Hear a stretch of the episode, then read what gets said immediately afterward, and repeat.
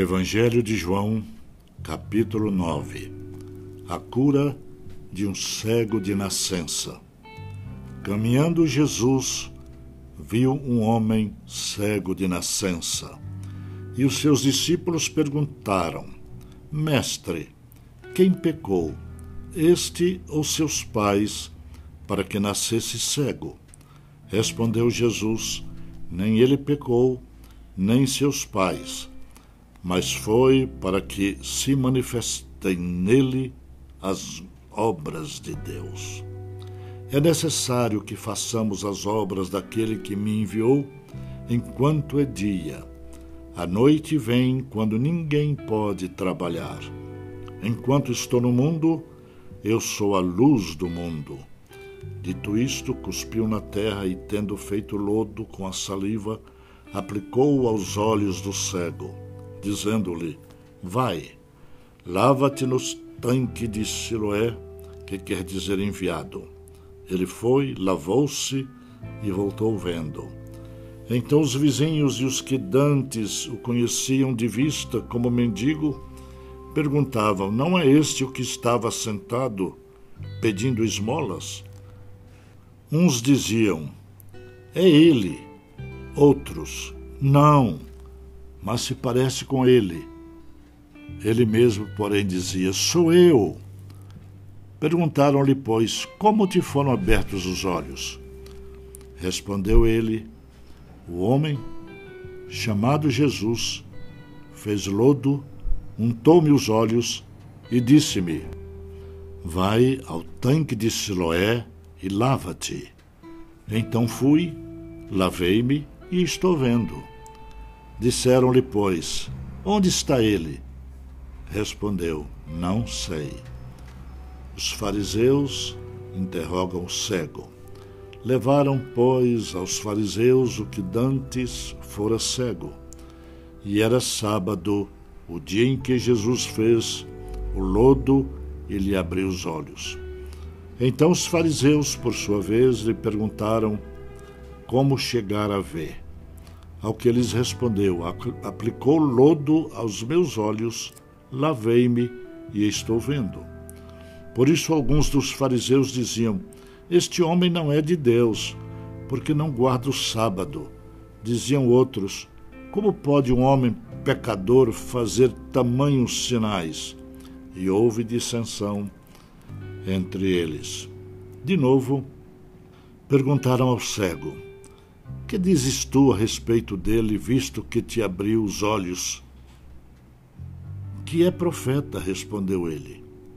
Não acreditaram os judeus que ele fora cego e que agora via, enquanto não lhe chamaram os pais.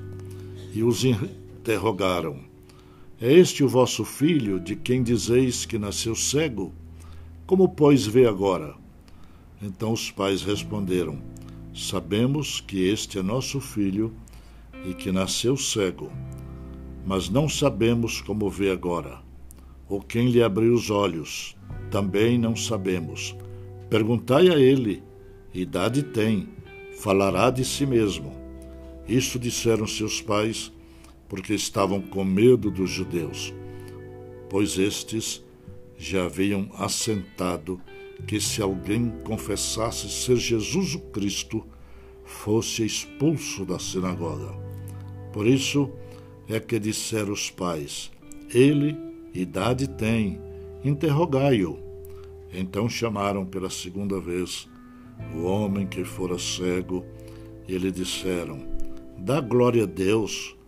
Nós sabemos que este homem é pecador. Ele retrucou: se é pecador, não sei. Uma coisa sei: eu era cego e agora vejo.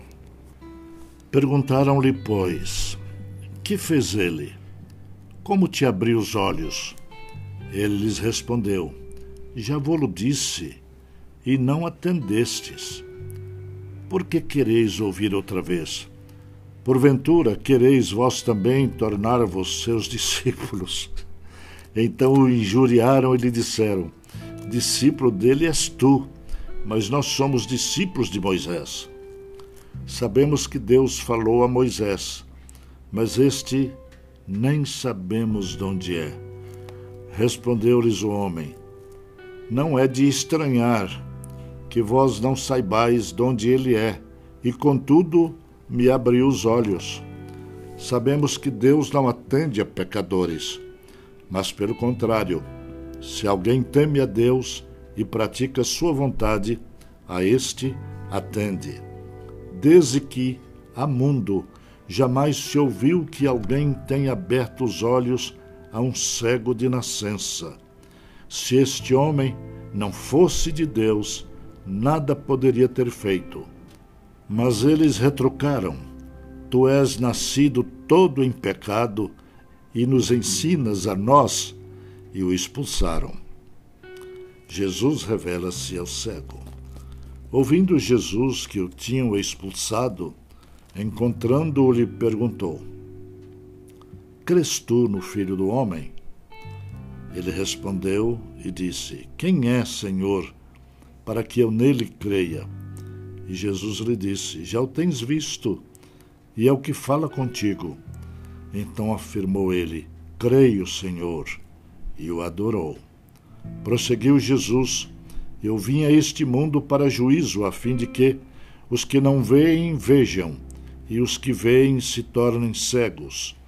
Alguns dentre os fariseus que estavam perto dele perguntaram-lhe: Acaso também nós somos cegos? Respondeu-lhe Jesus: Se fosseis cegos, não teríeis pecado algum. Mas porque agora dizeis: Nós vemos, subsiste o vosso pecado.